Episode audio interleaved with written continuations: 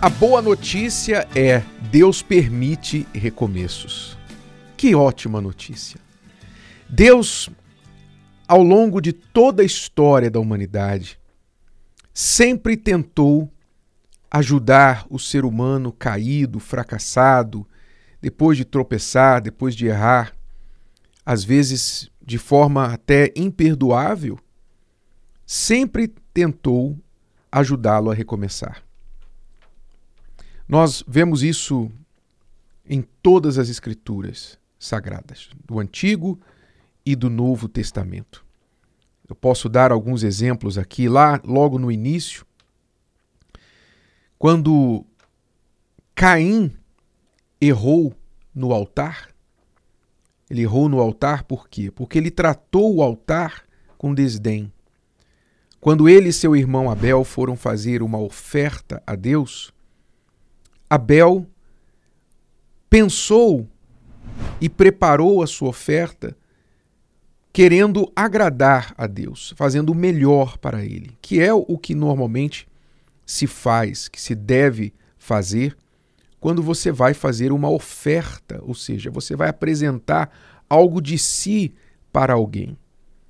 Seja para o marido, para a esposa, eu não estou falando aqui de dinheiro, eu estou falando aqui da oferta da sua vida. Quando você faz alguma coisa pela sua esposa ou marido, pelos seus filhos, seus pais, pelo seu patrão, pelo seu cliente, o que você fizer por outra pessoa é a sua oferta. E se você não vai fazer o melhor, é melhor não fazer. Porque fazer de qualquer jeito é um insulto para aquela pessoa.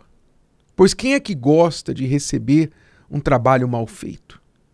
Alguém gosta. O professor gosta de ver que o aluno nem se esforçou para fazer o trabalho, para fazer a prova. O aluno gosta de ver a professora chegar na sala de aula e nem se esforçar para dar a aula.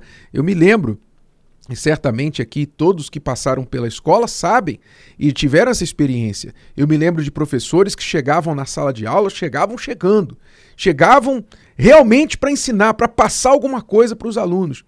E havia professores que chegavam na sala de aula e enrolavam. Enrolavam, mas olha, enrolavam que era uma beleza. Enrolavam que, olha, são professores que eram professores que não fizeram nenhuma diferença em nossas vidas. Pelo contrário, deram um péssimo exemplo. Quer dizer, deram uma péssima oferta. Enquanto alguns deram uma boa oferta que ficaram conosco, a oferta que ficou conosco, lições que ficaram conosco até hoje, outros deram uma péssima oferta. Então, o professor não aceita do aluno um, um esforço capenga, como o aluno também não aceita do professor. O marido da esposa e vice-versa. E assim a, gente pode aplicar em qualquer relação humana. Da mesma forma é Deus. Então, quando Abel e Caim foram oferecer uma oferta, Abel pensou: eu vou oferecer uma oferta para o Deus Pai, o Criador. Então, o que, que eu tenho que fazer? O que, que eu tenho para dar? Eu tenho rebanho. Do meu rebanho, o que, que eu vou dar? Então ele foi lá e escolheu a melhor ovelha. A melhor ovelha. Ele não pegou a ovelha doente, manca, magrela. Não. Ele pegou a ovelha perfeita, a melhor que ele tinha no seu rebanho e colocou no altar. Já Caim, tratando aquela atitude, aquele acontecimento como um fardo, certamente, pensou assim: bom, o que é que eu tenho para dar? Eu sou lavrador da terra, então o que é que eu tenho para oferecer? Frutos da terra.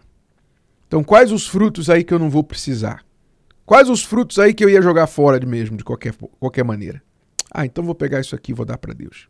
Pronto.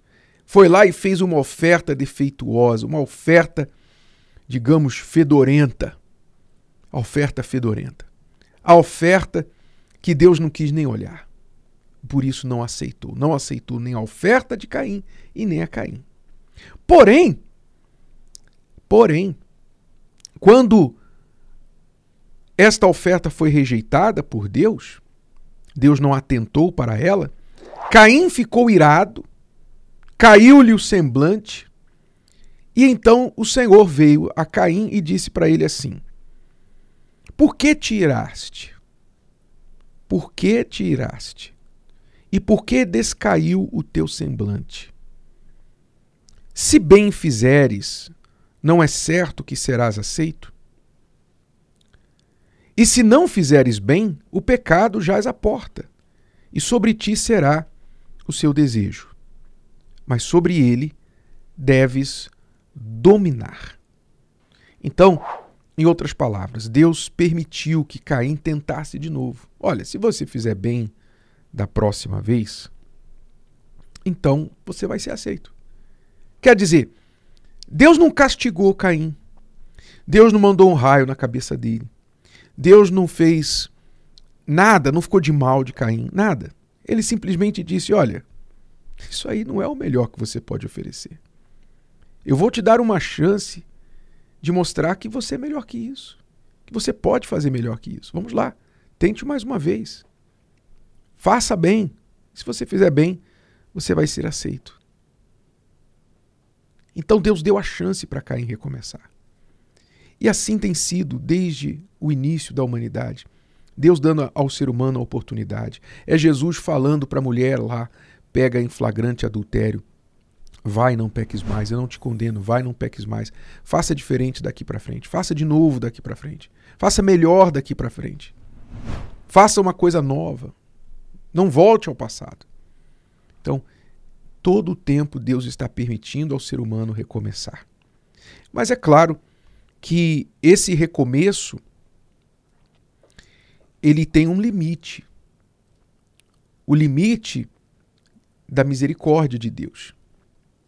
A misericórdia de Deus não é infinita, bispo? Não está escrito lá que as, as misericórdias de Deus se renovam a cada dia? Sim, as misericórdias de Deus se renovam a cada dia. Mas você não se renova cada dia. Você está ficando velho eu estou ficando velho. Um dia você vai morrer.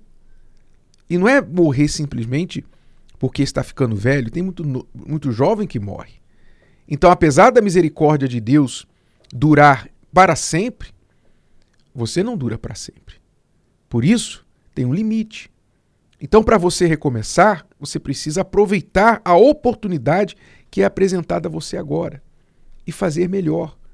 Em vez de você ficar se culpando, se, se castigando. Ah, eu fiz isso, eu caí, eu gemi, eu eu decepcionei e tal, as pessoas vão me julgar, as pessoas vão me acusar e ninguém vai olhar para mim do mesmo jeito a partir de agora e tal. Em vez de você ficar fazendo isso, em vez de você ficar achando que está tudo acabado,